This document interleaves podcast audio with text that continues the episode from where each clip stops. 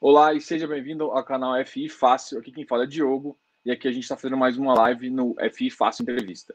Hoje a gente recebe aqui as ilustres presenças de Cíntia Cisconeto e Felipe Moura, da 20 Partners, justamente para a gente conversar um pouquinho sobre esse produto que eu acho que é, para mim, é um, é um dos produtos que vai bombar no próximo, próximo ano aí, é o chamado FIP, FIPE, de infraestrutura.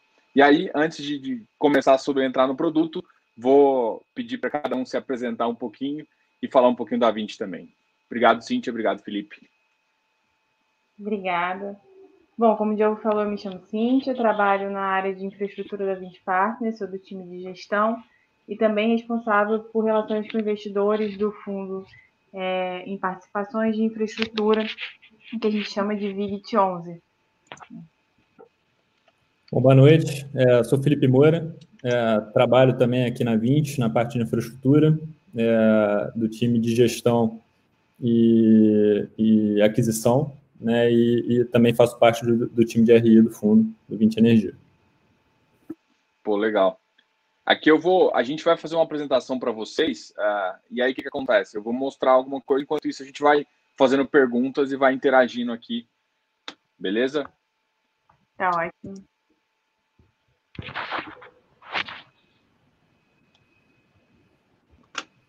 Você já quiser ir para o primeiro slide? É, esse aqui é um slide que dá um pouquinho do histórico do nosso fundo, né? É, ele é um fundo é, que a gente chama de FIP, que é investimento em participações. Ele é totalmente voltado para ativos de infraestrutura. É, o nosso fundo, especificamente, ele é voltado para investimentos em geração e transmissão de energia é, a, oferta inicial dele, né, quando ele foi para mercado, a gente captou 420 milhões, tá? Foi uma demanda aproximadamente dois, duas vezes a base que a gente tinha de ofertas, e foi muito maior do que a gente esperava. Realmente é um produto é, bastante interessante para pessoas físicas, né, principalmente dada a isenção fiscal, que a gente vai falar com mais detalhe mais para frente. É, as cotas iniciaram as suas negociações no dia 5 de novembro pelo ticket de VIGT 11. Hoje, atualmente, a gente tem mais de 6.100 investidores já cadastrados e, e, e, e, negociando as cotas do fundo. A gente tem um volume médio atualmente superior a 1 milhão e 300 por dia, né, Felipe? Acho que esse andado aí você tem até mais detalhes aí do, dos últimos meses, né? Isso, a gente, a gente tem tido essa média, né, é, do IPO. É, a gente hoje é o fundo mais líquido, do, enfim, dentre os nossos peers, né, dentre, dentre os, os, os FIPs e ES, principalmente em relação, se você fizer a comparação com o nosso patrimônio líquido, a gente, a gente tem um, uma liquidez interessante. É, e aí, enfim, só, só passar aqui um pouco do histórico, né, do, do que, que foi a ideia do produto, o que, que a gente é, pensou para esse fundo. Enfim, é, é, ele é um fundo aí com foco no rendimento, né? então nesse, nesse sentido ele se assemelha aí ao que seria o, o fundo, é, enfim, o que a gente tem visto muito aí no, no, no setor imobiliário, né? É, mas, obviamente, com essa característica de investimentos em, no setor elétrico, né? que é um, um setor que a gente, depois a gente vai passar mais no detalhe, mas que a gente entende é, ser um setor super resiliente, com contratos de longo prazo, é, pouca oscilação. E, sem demanda, né? É, com, com, sem risco de, de demanda, né? Sem, sem depender de, enfim, de, de PIB, sem depender de, de diversas variáveis, né? É, e, enfim, com, com um, uma característica também do, do, do veículo, né? Do, do, do, FIP em si, é muito interessante para a pessoa física que tem isenção aí no ganho de capital e no rendimento, né, que é um, é um diferencial grande. E mesmo na pessoa jurídica, é, enfim, a alíquota de, de, de, de, incidência de imposto é mais baixa. Então, a gente, é, no rendimento e no, e no, ganho de capital, a gente, a gente, enfim, são cobrados aí 15%. É, quando em outros veículos, por exemplo, fundos imobiliários, é, é de 20%. Né? 20%. Isso. Eu, e um ponto importante, vou fazer um... a gente já fez dois pagamentos de rendimentos, né? Assim, caso de FIP, É, a gente nem deve, teoricamente, é, chamar de rendimento, ele é chamado de amortização, amortização, mas muito mais pelo tipo regulatório mesmo. Da... O primeiro foi em abril, e agora, de, amanhã, a gente vai fazer o próximo pagamento, que já é o segundo pagamento de rendimentos previstos do fundo, e esse ano a gente ainda estima que tenha mais um pagamento em outubro. Show de bola. Eu vou, eu vou comentar aqui um pouquinho de como eu conheci o produto, só para também mostrar para o pessoal é, eu entrei nesse produto, como que como que eu entrei nesse produto? Eu vi a, o IPO de vocês e eu confesso que eu li o prospecto, mas eu não me atentei. Quando eu vi, pô, é 20 é energia, eu olhei e falei, nossa, que massa, vamos investir no, no mercado de energia. No, o REIT americano, ele tem essa parte de transmissão justamente dentro. O REIT americano é o que, o pessoal equivale ao FI.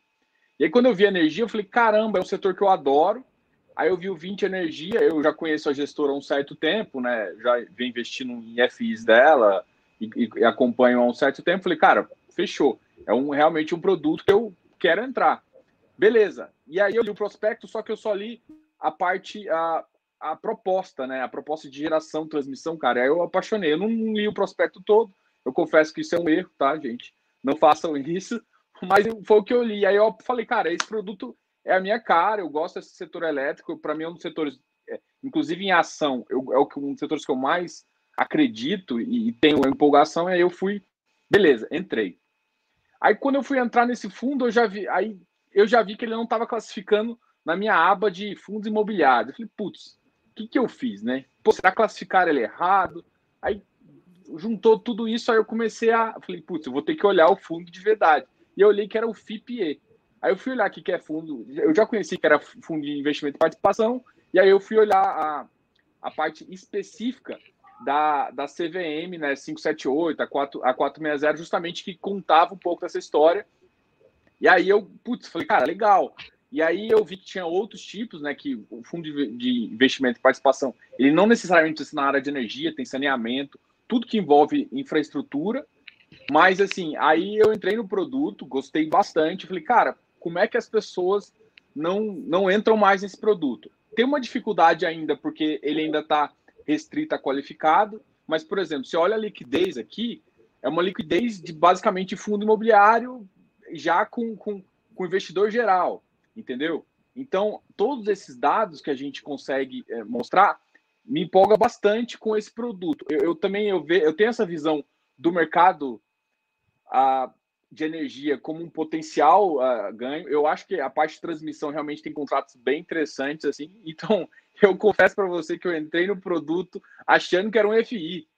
E aí, depois que eu vi que não era, eu, eu fui estudar mais sobre os outros fundos também, uh, fundos de participação. E aí eu falei, cara, mas esse fundo aqui faz muita parte, faz é, é muito interessante para compor ali a carteira, entendeu? E aí, só um detalhe que você comentou aqui, que já teve uh, pagamento de, dois, uh, de duas amortizações, né, de 2,50. E aí, uhum. uh, pelo prospecto do fundo, eu lembro de vocês comentarem que a intenção é mais ou menos, é, nos primeiros seis meses não, não, não, iria ser pago, mas depois pagar cada três meses, né? Então também tem uma certa, um certo fluxo contínuo, que é uma das coisas que, a, que as pessoas gostam em fundos imobiliários. Sim, acho que vale só ressaltar que esse fluxo contínuo não é de qualquer FIPE. Né? A gente, particularmente, tem esse compromisso né, de melhores práticas, inclusive registrado no nosso regulatório, no nosso regulamento, mas isso não é uma obrigatoriedade de um FIPE, diferente de um fundo imobiliário que você tem um pagamento mensal, né? E aquilo ali é de fato uma obrigação regulatória. No nosso caso, se a gente quisesse, poderia ser feito um único pagamento anual, mas a gente realmente optou por ter esse, esse compromisso de, de envidar os melhores esforços para pagar sempre trimestralmente. E a gente tem cumprido todo esse calendário que a gente tinha estimado, né? A gente terminou o período de seis meses em março de carência, então a gente fez o primeiro pagamento logo em abril, logo após esse, essa carência, e aí a gente tem um, yield estimado para esse ano de 7,5%, e aí por isso a gente tem ainda mais um pagamento esse ano. Para os próximos anos, a gente, como está no nosso prospecto, a gente começa a ter um yield estimado de em torno de 9%, isso tem lá bem detalhado, e aí a gente volta a fazer o pagamento trimestral dentro do trimestre anual, né? Seja, a gente vai regularizar, vai passar a ser março, julho, setembro e dezembro certinho. Tá? Essa é a nossa estimativa. E aí, até aproveitando, Diogo, desculpa, também tem um ponto que você falou do investidor qualificado. É, de fato, hoje o, o PPE ele é restrito ao investidor qualificado, mas isso é uma determinação CVM, né? não é uma escolha 20, não é uma escolha nossa. É, a 20, pelo contrário, ela tem trabalhado junto aos órgãos reguladores para tentar mostrar a importância de se estender esse benefício às demais pessoas físicas que não sejam necessariamente investidores qualificados, tá? É, até porque uma das coisas que mostra é esse fluxo que vocês estão fazendo e, e também, por exemplo, o volume diário de, de superior a 1,3 milhões mostra que, mesmo no, no ambiente qualificado, ele está sendo muito bem negociado. Então, ele tem volumes superiores a muitos fundos imobiliários, inclusive. Então, isso eu acho que vale a briga aí em, relação à CVM. Eu acho que esse produto aqui, é, se entrar no público geral, vocês vão bater mais de 30 mil investidores, com certeza. Assim, é um produto bom. Eu, depois que eu li o prospecto errado, eu depois eu li certo. É, eu tinha analisado a viabilidade também, mas aí vocês vão ver que, tipo assim, eu, eu gostei do produto. Falei, cara, esse produto aqui, apesar do meu canal ser um pouco voltado a fundo imobiliário, para mim, eu acho que ele é um produto, gente, é semelhante, não, não é a mesma regra CVM, não, não são as mesmas coisas, mas é um produto que faz, é, com, é, como consultor, olhando, faz muito, faz muito sentido estar tá na sua carteira, entendeu? É, o mercado de energia, eles vão falar aqui, eu estou até empolgado aqui, mas vocês querem que eu vou para o próximo slide já? Podemos ir, podemos ir. Opa, eu. Próximo slide, na verdade, a gente fala um pouquinho da, da própria 20, né? Assim, acho que talvez vocês já, vocês já conversam bastante com a nossa turma aqui de real estate, né? Mas só para dar essa visão, que hoje a 20 tem sob gestão é, mais de 40 bi, né? São mais de 220 fundos ou veículos. É, a gente tem crescido bastante nos últimos anos, assim, a gente tem uma representatividade relevante no mercado e a gente atua em vários segmentos, né? Como vocês já devem ter tido contato com a nossa de real estate, principalmente nos nossos fundos imobiliários. Além disso, a gente tem né, a nossa área de private equity, a gente tem a área de crédito, enfim, a gente segue aí é, em diversos ramos e, o nossa, e a nossa área que é de infraestrutura efetivamente. Né? Que hoje a gente tem esse FIP é focado em energia, mas como você falou, amanhã pode ter um FIP de transporte, saneamento, enfim, e aí tudo estaria dentro da nossa área de infraestrutura. É, um dos motivos até que eu trouxe FIP aqui é justamente assim, a gente teve um marco ah, do, do, saneamento agora, né, recentemente uhum. aprovado e pelo presidente. Para mim, é, são, esse setor também é um setor de ação que ele, tem uma certa uma qualidade e está ainda muito preso no investimento público. E eu acho que é uma, uma é interessante as pessoas entenderem que infraestrutura, é, o, o, investidor mesmo, é entrar no, nesse mercado de infraestrutura, para mim, é uma, uma das melhores saídas para o desenvolvimento do país. Então, é, é assim, é, a linha de pensamento que eu tenho justamente é, deve condizer com o que vocês, que vocês fazem aí, que, e para mim esse setor só tende a crescer, né? Eu vou continuar. Vou, com certeza. A gente, a gente, na área de infraestrutura, está super animado aí com, com as agendas que estão sendo compradas pelo governo. É, o novo marco é revolucionário né, para o setor. E, e, a gente entende que, enfim, é, esse movimento para os fundos listados é, é, é, bem interessante e pode ser que, que a gente, enfim, a gente veja um crescimento aí também em outros setores dentro de infraestrutura através do FIPE. Não, show de bola. Acho que a Cintia caiu um pouquinho. É. Se você quiser Bom, continuar, qualquer coisa que ela entrar aqui, eu. eu... Não, sem problema. É, então, aqui, na verdade, só, só passando aqui, quem, quem é o time de gestão, né? É, a gente é liderado aí pelo Zé Guilherme Souza, que é o sócio da área, é uma pessoa aí com mais de 20 anos de experiência no setor de infraestrutura. É, e a gente tem também no time o Rodrigo Rocha, que é diretor, o, o Pedro Guedes, Gustavo Valente e a Cintia. Não, show de bola. Aí aqui um pouco do histórico da 20.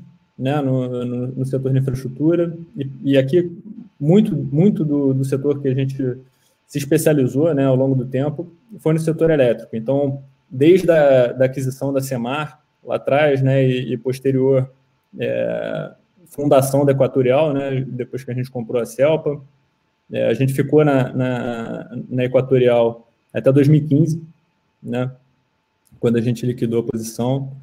Nesse ínterim também a gente teve muitos investimentos aqui é, no setor elétrico. É, então você vê ali a parte do FIP Brasil Energia, que foi um fundo que foi é, gerido pelo Zé, nosso nosso nosso chefe, né, nosso o head da nossa área. A gente hoje tem uma atuação é, também muito focada no setor elétrico, então a gente faz a gestão do, do FIP Energia PCH, tem um fundo de transmissão que a gente é, focou em desenvolvimento de projetos, é, enfim, participando de leilão, ganhou um lote, que inclusive é até o primeiro investimento aqui do 20 Energia, que é a Leste, depois a gente vai falar mais um pouco, mas que é uma história super legal, porque a gente participou do leilão, ganhou o lote 13 é, lá do leilão de abril de 2017 e, e construiu a linha, né? É, ela entrou, ela entrou, 80% dela entrou em operação agora em fevereiro. E hoje ela faz parte do nosso portfólio do 20 Energia.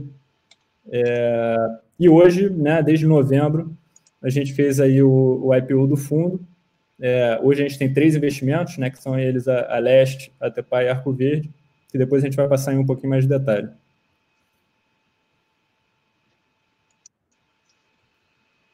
A Cintia voltou. Voltei, pessoal, desculpa, tive um problema aqui. Não, normal. Desculpa. Não, acontece isso. É, quando, faz, quando tá ao vivo, acontece problema. Relaxa. É. O Felipe aqui continuou aqui. A gente tem dois, a gente tem um esperto do outro aí. É, pois é, esse é o lado bom. Esse é o lado bom. É, uma dúvida que surgiu aqui, eu vou aproveitar e, e ler algumas coisas, em relação a. É, como você mesmo chamou, a amortização, o pessoal chama por regulação de amortização. O que uhum. o pessoal está com dúvida aqui é a relação seguinte, mas isso significa que seu principal diminui? Porque, por exemplo, isso é uma comparação em relação aos, aos fundos imobiliários, né? Quando ele vai fazendo amortização, ele vai perdendo PL, né? Ah, uhum. isso acontece no FIP? Então, acho que o FIP ele tem dois caminhos, né? Quando ele faz a amortização, ele perde essa PL momentaneamente, mas quando eu levantar as DFs dos meus ativos no final do exercício, isso tudo é compensado. Então, como eu estou recebendo rendimentos dos meus ativos investidos embaixo, no final das contas, isso não vai fazer diferença. Momentaneamente, ele vai perder o PL, porque ele vai ter esse ajuste, né, do que eu paguei e o que, que de fato eu tenho de valuation dos ativos já no, no meu patrimônio do fundo. Mas que isso vai ser atualizado. E, e foi muito bacana essa pergunta, Diogo, porque a gente tem visto, assim, é, muita pergunta para gente aqui no RI, é, ah, por que, vocês não divulgam a cota patrimonial do fundo? Mas, é, acho que muito nesse comparativo do, do FII, né?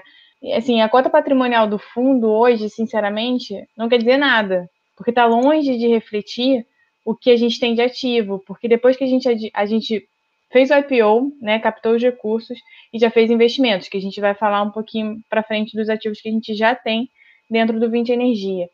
Esses ativos hoje, eles não estão consolidados é, para e passo no nosso PL, né? Porque o PL está ainda da captação. Eu não fiz uma DF, eu ainda não fiz nenhum valuation, nada que eu atualizasse o patrimônio do fundo para esses ativos adquiridos. Então, tentar, assim, acho que a dinâmica do FII, ele é, ele é mais, mais rápida, né? Porque ele realmente, mensalmente, você apura os ganhos, você tem ali o valor patrimonial. Então, você tem uma dinâmica bem diferente. E aí, acho que vem essa, essa ideia de tentar aproximar o FII do FIP, que em alguns casos faz muito sentido, mas assim, tem que, tem que avaliar as nuances né, de cada um. Esse ponto, por exemplo, de cota patrimonial para um FIP é não vai falar muita coisa, porque a gente só tem essa atualização uma vez no ano, né, pela obrigação regulatória. Tá? Então, assim, Entendi. não quer é. dizer que os meus ativos, que o meu patrimônio líquido de fato do fundo é aquele patrimônio que está refletido ali na CVM ou que a gente vem informar, entendeu? Não, show de bola. É porque, assim, no, nos FIs tem aqueles informes mensais, né? O que o, que o pessoal tem que entender é que, para o FIP, pelo menos assim, uh, eu acompanho o FIP, eu entrei no meio list de vocês, então eu acompanho todas as informações que vocês uhum. uh, divulgam, né? Mas é, é diferente, né? Eles não divulgam tudo pelo fundo net. Ainda para quem está acostumado com o mundo de FI, não é a mesma coisa. Não são os mesmos dados. É, por exemplo, o pessoal está acostumado também com a cada seis meses ser lançado aquela as DFs, né, para serem aprovadas. A, a, regula a, a, regulamentação de vocês é diferente, é a cada um ano, né? Se, se eu estiver falando besteira, vocês me corrigem, tá? Mas é, é, Mas é a cada um ano. E assim, teoricamente, como vocês fizeram a PO, a obrigação agora vai ser só nesse final de ano, se eu não me engano. Vocês já apresentaram uma e agora vão apresentar uma agora para o final de ano, que provavelmente sai em fevereiro, alguma coisa assim. É, na verdade, nosso exercício social ele termina é, em, em, fevereiro. Então, a gente tem seis meses após fevereiro para mostrar as, as, demonstrações financeiras. Por caso do fundo, para esse primeiro ano, a gente é dispensado, porque a gente não estava em operação no, no, exercício anterior. Então, na, a gente só vai ter DF mesmo no ano que vem, só em 2021. É, e aí, assim, eu acho que é diferente, né, esse, essa periodicidade de informações Talvez isso que ainda não tenha sido o lado de, de ter sido aberto, por exemplo, para pessoa física comum, né? Porque realmente acho que cabe uma, uma, umas informações periódicas talvez mais regulares para ajudar. E o que a gente tem avaliado internamente é se a gente vai fazer isso numa periodicidade menor, independente da obrigação regulatória. Né? Muito que a gente tem visto essa demanda para as pessoas entenderem, mas assim, a gente ainda não, não concluiu, tá, de fato, como é que, como, como é que seria a melhor forma da gente levar essas informações para os nossos investidores, mas a gente sempre vai prezar aqui por uma transparência, enfim, por, uma melhor informação para todos, né, poderem estar ali bem baseados no, nas suas decisões de investimento, tá, no nosso fundo. Então, assim, é, a, e a gente entende essa, e a gente entende essa demanda das pessoas, né, de terem essas informações. Tanto é que a gente faz relatórios trimestrais, que a gente não é obrigado, né? Assim, já vi até gente falando, ah, mas você faz trimestral, cadê o mensal? Assim, a gente, a gente não tem tanta mudança quanto o FII, né? Eu não tenho aquele, aquele rendimento, aquela receita apurada mensalmente, que eu informo, que eu distribuo os, os rendimentos de fato, né? Assim, a gente, a gente já está fazendo trimestral que já, já é, acho que eu já acho bem bacana. Se a gente for nossos ver nossos pares no mercado, a gente não tem essa regularidade toda nas informações. A gente realmente preza uma governança muito transparente e vai seguindo um pouco com o nosso nossa distribuição de rendimento. Então a gente vai divulgar os relatórios até para mostrar, olha, o rendimento que eu estou divulgando faz sentido, porque a gente está aqui gerando receita e, e, tendo ganho nos nossos investimentos que a gente está informando, que a gente realmente tem o nosso site que você falou, que e acho que quem pudesse cadastrar lá é muito bom porque consegue receber essas informações on time, né? Assim, a gente publica, a gente manda para todo o nosso mailing group. E isso você já deve ter visto aí na pele, né, Diogo? Então, aqui embaixo, na descrição do, do uh, daqui do YouTube, vocês vão ver que tão, tá, tá o meio, não o meio list de vocês, mas está o site, do, da, do VIGGT, da, da parte de energia de infraestrutura. Então, só clicar lá no site e aí vai ter o meio list lá, é muito fácil cadastrar. É, recomendo que todo mundo, mesmo quem ainda não tem o produto Dá uma olhada, cara, vale a pena. Olha o prospecto do jeito que foi feito. Olha a viabilidade do prospecto que a gente vai falar aqui, que vocês vão, vocês vão começar a, a pirar aí. Vamos continuar com, com o slide ou vocês querem que eu mudo já? É, aqui, assim, é só uma forma, só para a gente passar de uma forma geral, acho que não vale nem perder muito tempo, mas é o que a gente falou, né? Focado no setor elétrico. A liquidez que a gente sempre teve como objetivo, de fato, a gente tem atingido bem o nosso objetivo, que é o que você falou, mesmo sendo qualificado, a gente tem tido uma liquidez bem alta. É, distribuição de rendimentos trimestrais, que eu acho que isso é um outro grande diferencial nosso, né? Isso está no nosso regulamento.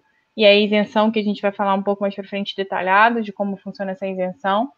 E eu acho que um ponto muito bacana, que acho que é muito marcante da 20, é essa questão da gestão ativa, né? Então, a gente, de fato, a gente tem uma gestão ativa em todos os nossos, é, to, todos os nossas empresas que integram o nosso portfólio. A gente atua efetivamente na gestão, a gente é controlador é, de praticamente todas elas, ou tem uma gestão muito efetiva e significativa na condução do, dos negócios.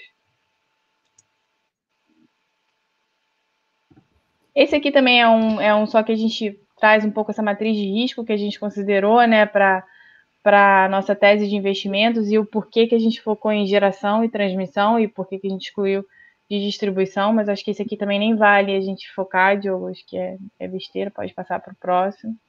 É, a única coisa que eu acho que é legal a gente salientar aqui é que, enfim, nos setores tanto de transmissão quanto de geração são contratos de super longo prazo, né? Então, é, em transmissão você vê contratos aí de até 30 anos, né? Em geração normalmente é um pouquinho menor, talvez 20, 25 anos.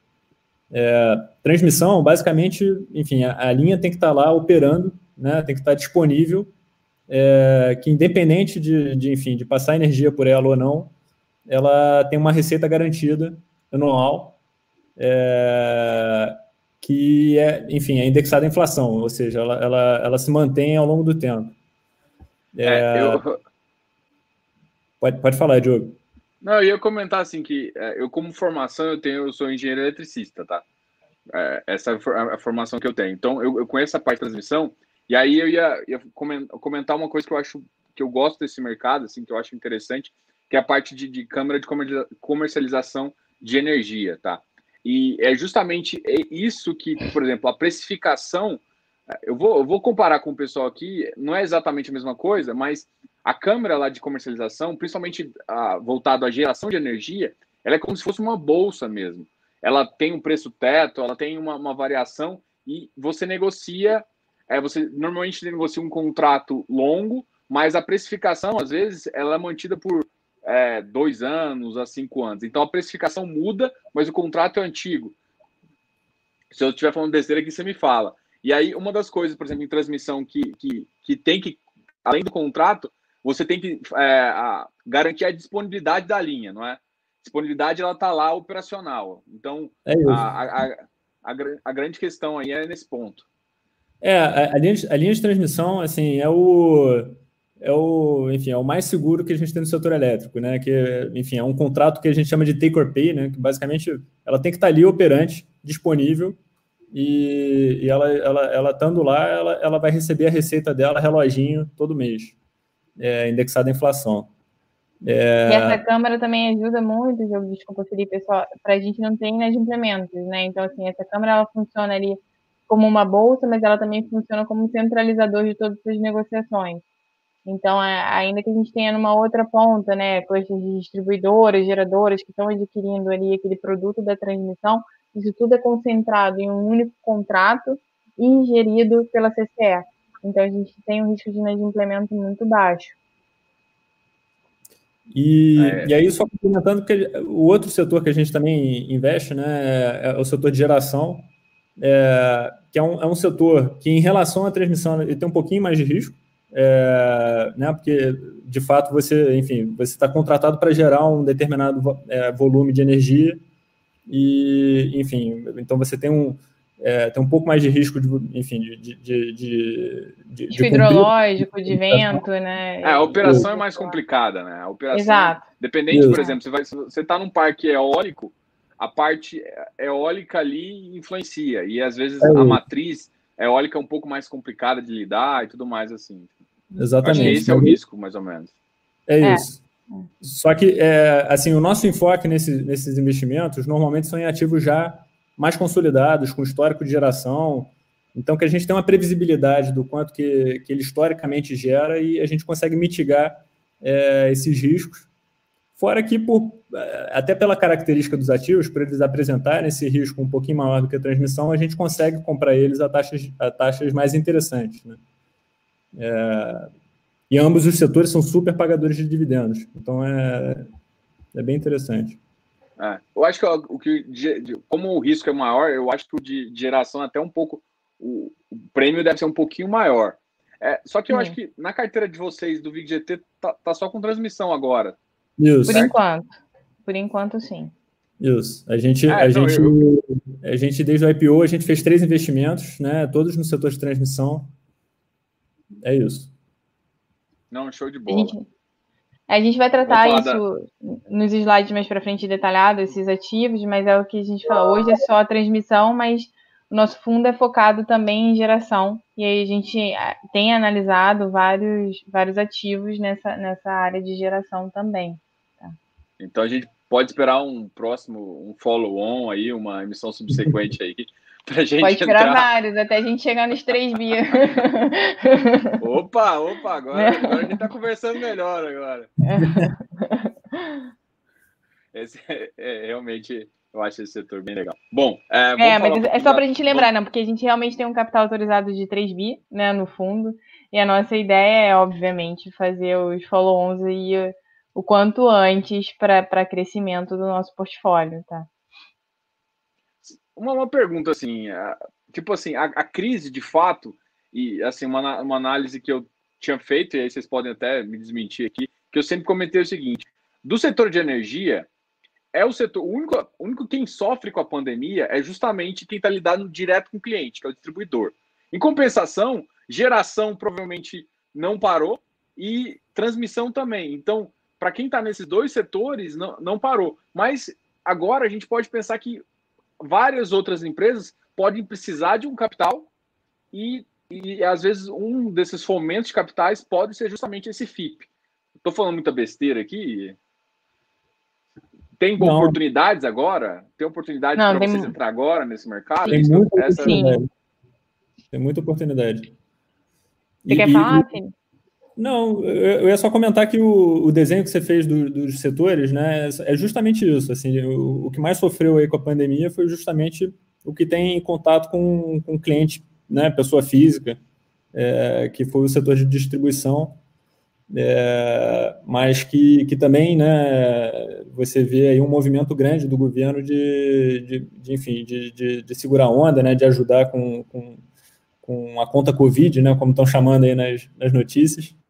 É, e que, de fato, assim, o setor de geração e o setor de transmissão ficaram blindados é, e, e que deve, assim, a gente está vendo muito movimento no mercado e, e, de fato, deve ter, deve ter, deve ter novidade pela frente.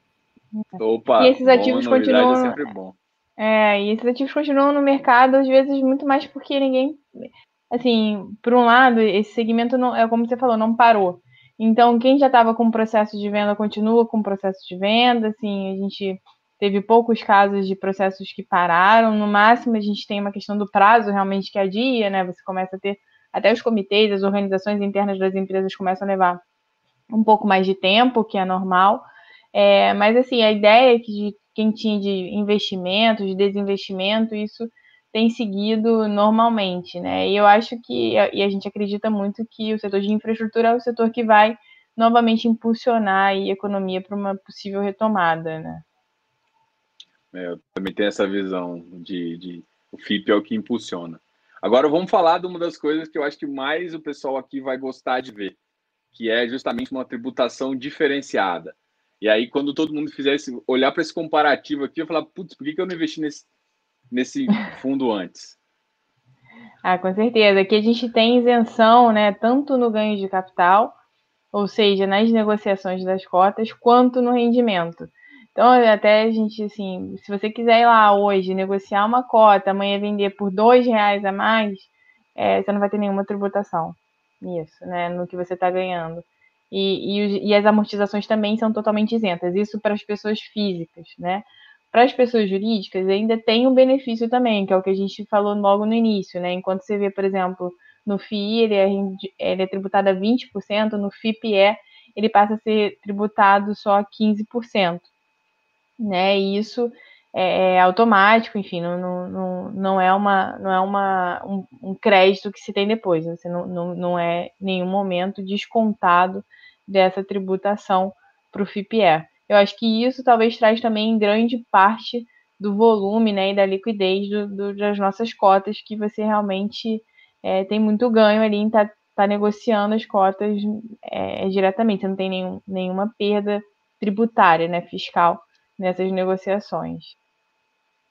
É, eu, eu, acompanhei a cota durante toda a crise, assim, e assim, apesar dessa liquidez, ela não caiu tanto quanto o FI, ela chegou, acho que bateu 85, se eu não me engano mas ela voltou logo Isso. com um padrão ali de 95, 96, e aí depois, assim, em, em junho agora, ela subiu acima de 100, que ela voltou para a cota, e agora ela está voltando a esticar. Só que antes da pandemia ela tinha chegado a 115, se eu não me engano. Chegou a 120, é. Podem... é. Chegou a 120. É. Então, assim, ela, ela, ela, ele tem um bom rendimento, e aí, se você também, assim, vamos falar aí, alguém que gosta de ver esse movimento de, de mercado, gera oportunidades também. Eu, não recomendo fazer isso, é óbvio. Eu acho que você tem que. Esse é um, é um ativo de longo prazo. Mas, assim, se você acompanhar, você pode pegar grandes oportunidades. Porque quem comprou a 85 deve estar sorrindo demais, assim. É, é, e, e, aí ver 2,50 de a cada três meses, o cara tá feliz, entendeu? Eu tenho certeza. Eu é, hoje a gente tá fechando a 105, né? É, hoje a gente tá fechando a 105.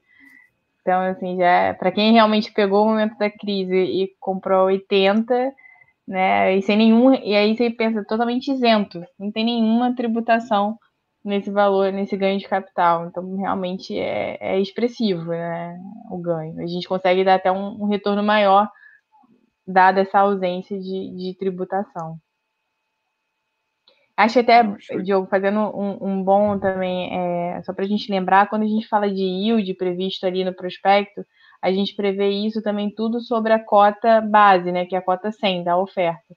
Então, quando a gente fala de um yield de 7,5 para o primeiro ano, a gente está falando de 7,5 sobre a cota de 100 reais, tá? Porque a gente fala muito assim, é porque às vezes as pessoas perguntam, ah, qual o retorno, né, esperado, assim, o retorno vai depender de quando você entrar no fundo e de quando você quiser sair do fundo, né, isso a gente consegue dar uma base considerando esse cenário de cota da cota inicial.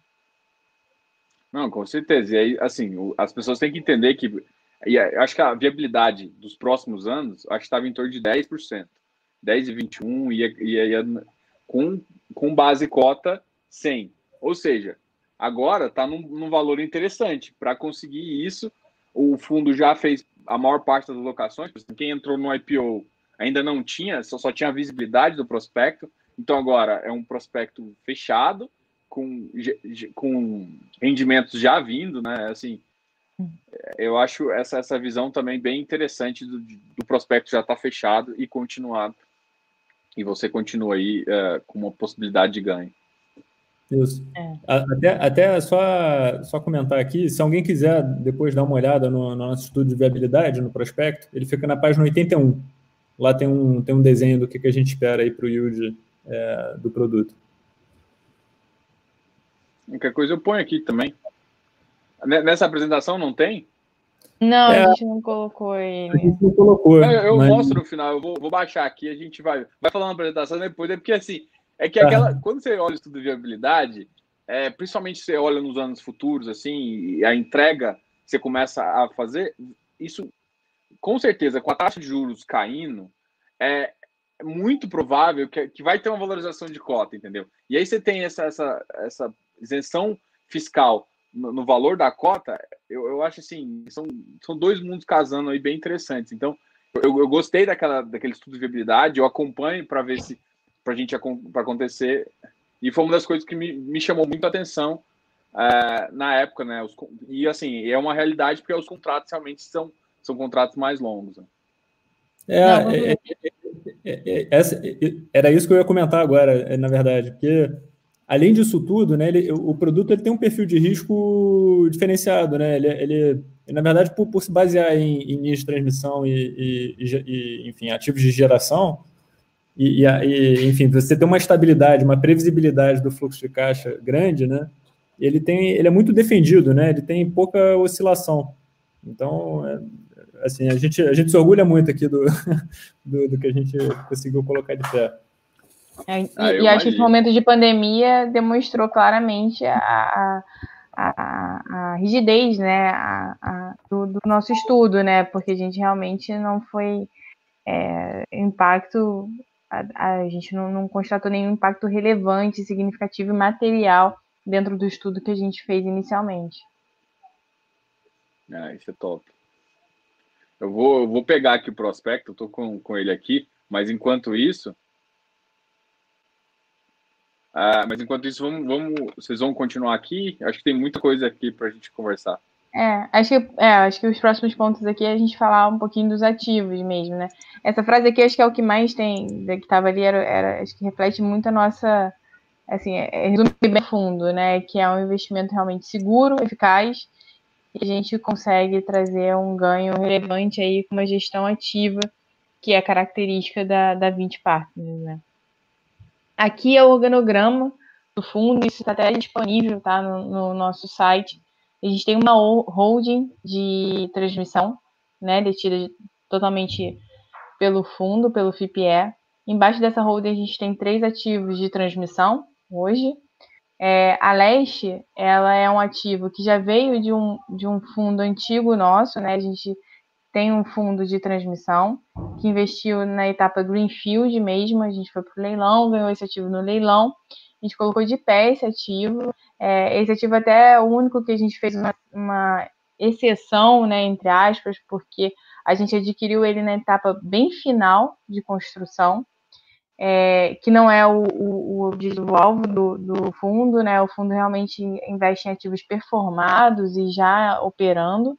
A gente não tem mais nenhum outro investimento Greenfield, mas esse investimento foi feito é, em dezembro, dado que a construção também estava terminando ali entre a previsão era janeiro, acabou atrasando um pouco, terminou, concluiu em fevereiro. Tá? Então a gente teve inclusive antecipação da data prevista do leilão para entrar em operação. É, e a gente e, e, aí o fundo 20 Energia, o fundo listado, adquiriu metade praticamente do capital. A gente tem um co-controle com esses outros fundos que também são da gestão da 20, tá?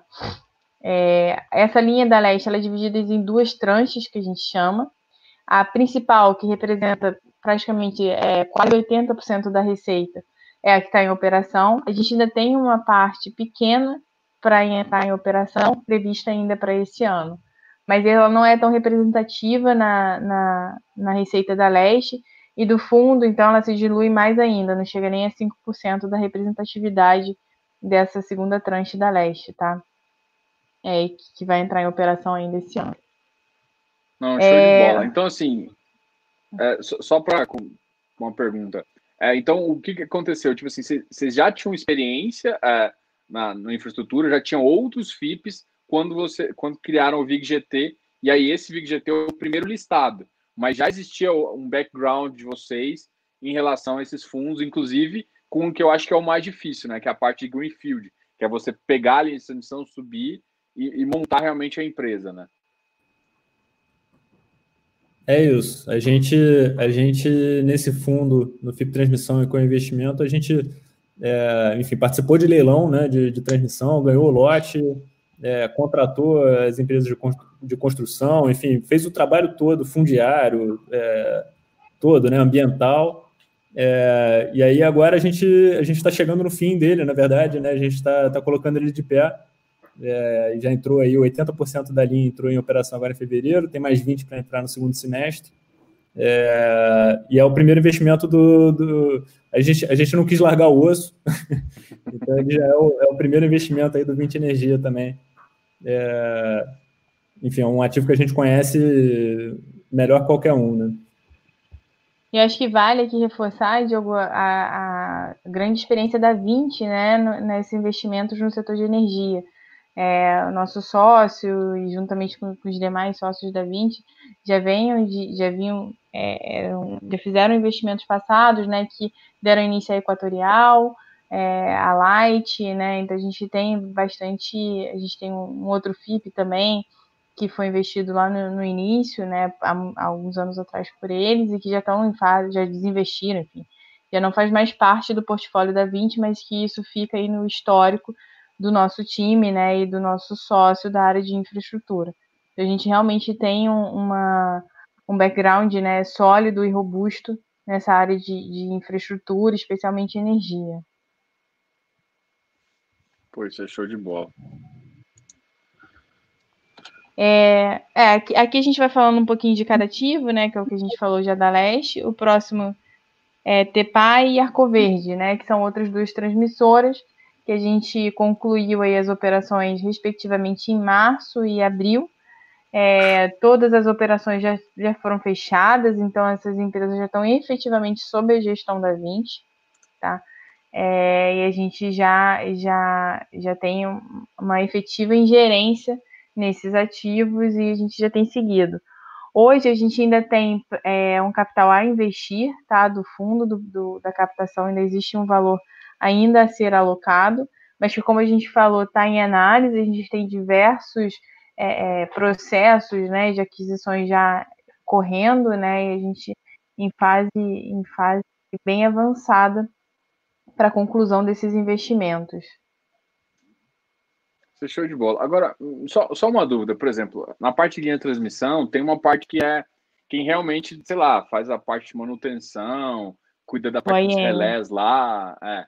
E, a, então, tirando a OEM que controla tudo, que define para onde vai passar a carga ou não, tem uma empresa que é meio que responsável pela manutenção ali, né?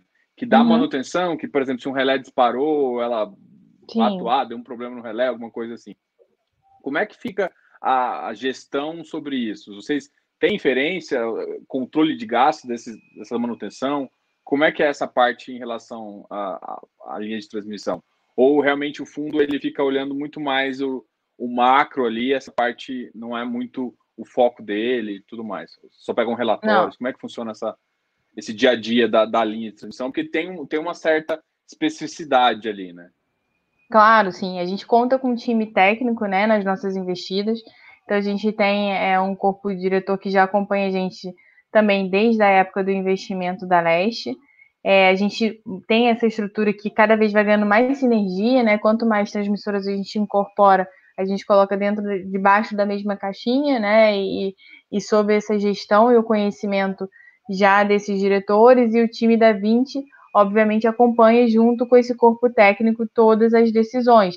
E aí vem as decisões de economia com OIM, eventualmente, gasto com pessoal, é, melhores decisões de financiamento, isso tudo faz parte do que a gente chama da nossa governança corporativa, né, e que a gente tem muito ativa, essa gestão eficaz mesmo de influência da 20 na, na, na gestão e no dia a dia dessas companhias junto a esse corpo técnico que é de extrema confiança nossa, né, e que já acompanha a gente há muitos anos. Pô, isso, é, isso, isso dá uma tranquilidade, porque para assim, na, na, nas minhas, na minha cabeça, assim, que eu uh, conheço um pouquinho, uh, eu sei que uma das maiores dificuldades, além de achar um bom ativo, é justamente essa questão de, de, de, controle ali. É, vamos comparar um, um, um fundo imobiliário, um prédio, você tem que dar aquela manutenção, só que é uma parte civil, né? Ah, já um, uma, uma transmissão, é, é, ela é, o tipo de manutenção é outro, né? Você tem que ter controles, é, cuida de proteção, é, a operacionalidade, né? A linha passando ou não passando energia, apesar da, de quem mandar a ordem é a, ONS, Operador Nacional do Sistema, quem faz a operação da linha em si provavelmente é um, uma equipe local ali para um, alguma subestação, alguma coisa assim. Então, eles têm controle, então você tem que ter também uma, uma equipe interna especializada para isso funcionar bem, né? De manutenção e tudo mais.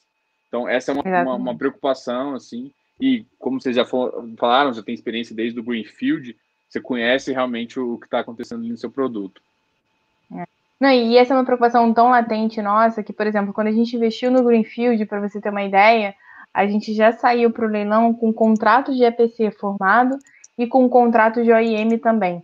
Então, essa empresa, além do, do, de ter né, o nosso diretor, o nosso corpo administrativo que acompanha isso tudo, essa, esses terceiros que prestam serviços para a gente, que a gente sempre conta com empresas de primeira linha, eles também já estão previamente engajados no processo com a gente. Tá? Então, assim, realmente a gente. E a gente tem uma preocupação, obviamente, né, de toda a responsabilização, de ter toda a segurança até de que, se eventualmente qualquer é, falha ocorrer, a gente tem também todo um respaldo por trás para garantir que isso não vai ser prejudicial para a companhia, né? Efetivamente para ela continuar a ser perene e para os investidores da, para os acionistas, consequentemente. Ah, isso é sempre muito importante. Deixa, deixa eu só achar aqui. Qual página que você falou que tá? Eu acabei de puxar o prospecto. 81. Eu tentei.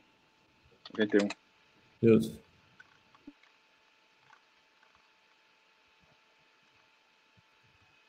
Aqui,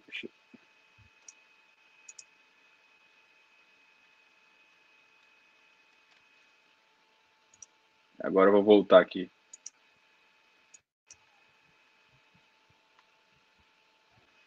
É esse, não é? É ele. Exatamente. Não, aqui então, quando, quando, quando eu falar, li em 2019, quando eu olhei isso aqui em 2019, eu falei, não é possível, não acredito, não. Eu falei, assim, em termos de, de rendimento e. Não que eu não acredito. Deixa eu me explicar aqui. Não é que eu não, tô, não falei duvidando, eu falei, tipo, putz, que massa, entendeu? Foi bem. Foi, eu, pô, eu gostei dessa, desse rendimento com essa. Justamente com o mundo que a gente está vivendo. Na época, ainda a Selic estava 4,5, então eu já estava feliz com a Selic a 4,5. Eu olho para isso aqui, a Selic a 2,25 e falo, o que, que é isso? Tá dando 600% de CDI. Eu sei que não é base de comparação, mas agora só comentem assim, pô, ó, a gente consegue, a gente tem essa, eh, essa previsibilidade por causa dos contratos. Dá só uma mostrada pro pessoal que esse é um número aqui que eu acho bem legal, assim, de mostrar. É isso, a gente, eh, enfim, a gente aqui tem, tem, tem duas linhas que são mais importantes, né? Que é o, o dividend yield ali é nominal, né? Que é o que começa ali em 7,5. A gente, esse ano a gente já pagou é, através de duas distribuições, né, 5%, 5% né, a gente deve, deve, deve completar isso aí na próxima, na próxima distribuição, que está prevista aí para outubro. E a partir do ano que vem, a gente vai para o patamar de 9%, né, e aí, conforme as empresas elas vão, vão pagando suas dívidas, né, vai sobrando mais caixa para a gente distribuir para os cotistas. Então, a gente prevê esse crescimento aí, enfim, em 21 a gente prevê 9%, em 22, 9,5%, e, e ele vai levemente subindo ano a ano. É, a outra linha que eu acho legal de mostrar, e aí é, é mais para fazer comparação, né? Então, é, se a gente, se, se enfim, se, se, se, isso aqui fosse um produto de, de renda fixa, né? É, e você fizesse, se tivesse que pagar IR, né? Isso seria o, o equivalente ao produto de renda fixa pagar em 2020 8,8, em 2021 10,6 é, que aí, como, como você tem que pagar o IR, o, o, o líquido desse 8,8 seria o 7,5, né? Pô, é, realmente, esse, isso aqui chama bastante atenção. Só que todo mundo tem que entender que isso não é um produto de renda fixa, mas é, é igual essa parte de transmissão também, eu realmente acho que é uma das mais das melhores ali. ali é, para mim é o, é o doce. Eu gosto, eu gosto da geração também, eu acho que que vai completar o, o fundo com, quando ele tiver com geração. É... Ah, em falar em geração, vocês têm. Ah, acho que vocês comentaram isso até no prospecto aqui. A ideia de vocês é parque eólico, PCHs? Qual que é o objetivo da. da ou qualquer.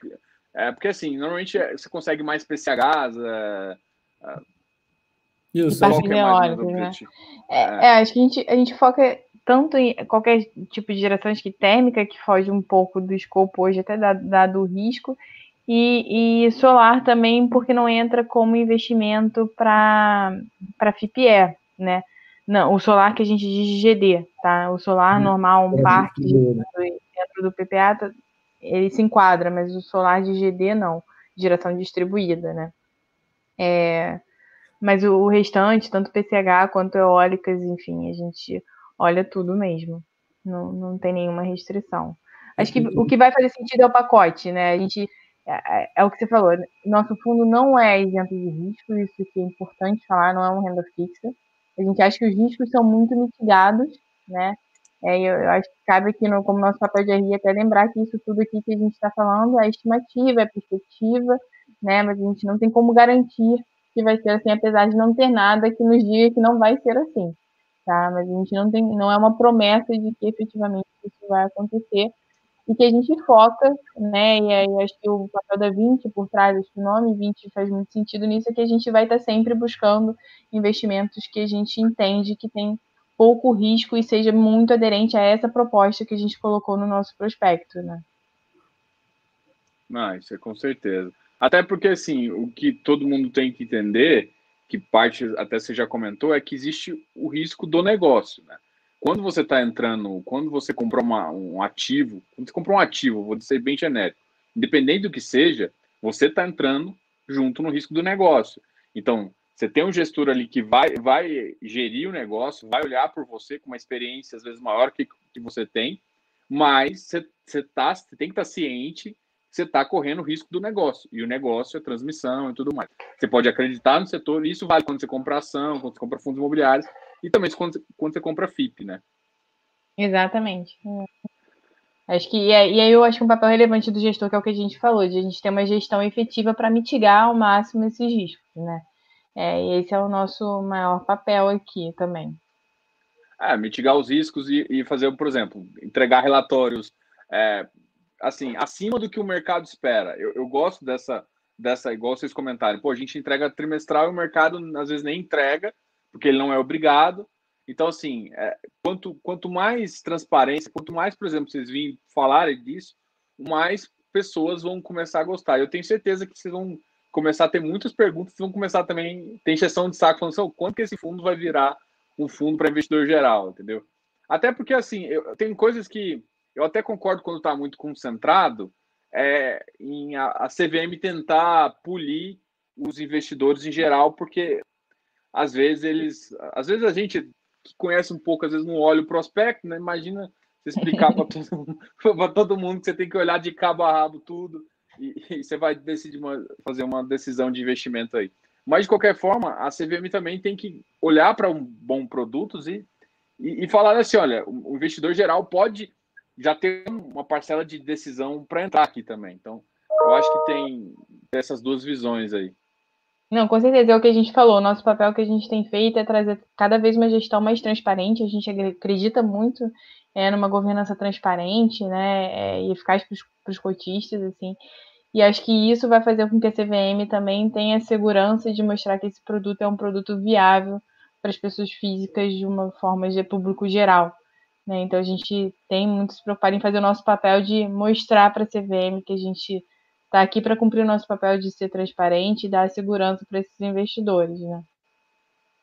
É, até porque o público de varejo vindo vem muito capital também aí que está saindo justamente de uma renda fixa que que está que tá bem fraca, assim, é, parte portfólio, tudo bem. Então faz sentido fomentar, porque senão a gente fica só com um tipo de ativo, né, ativo imobiliário. Mas existem outros ativos que são muito interessantes, né? Na área de infraestrutura, é, a gente está citando o setor de energia, mas, por exemplo, o FIP mesmo tem saneamento, tem outras áreas que também fazem, fazem muito sentido investir, né?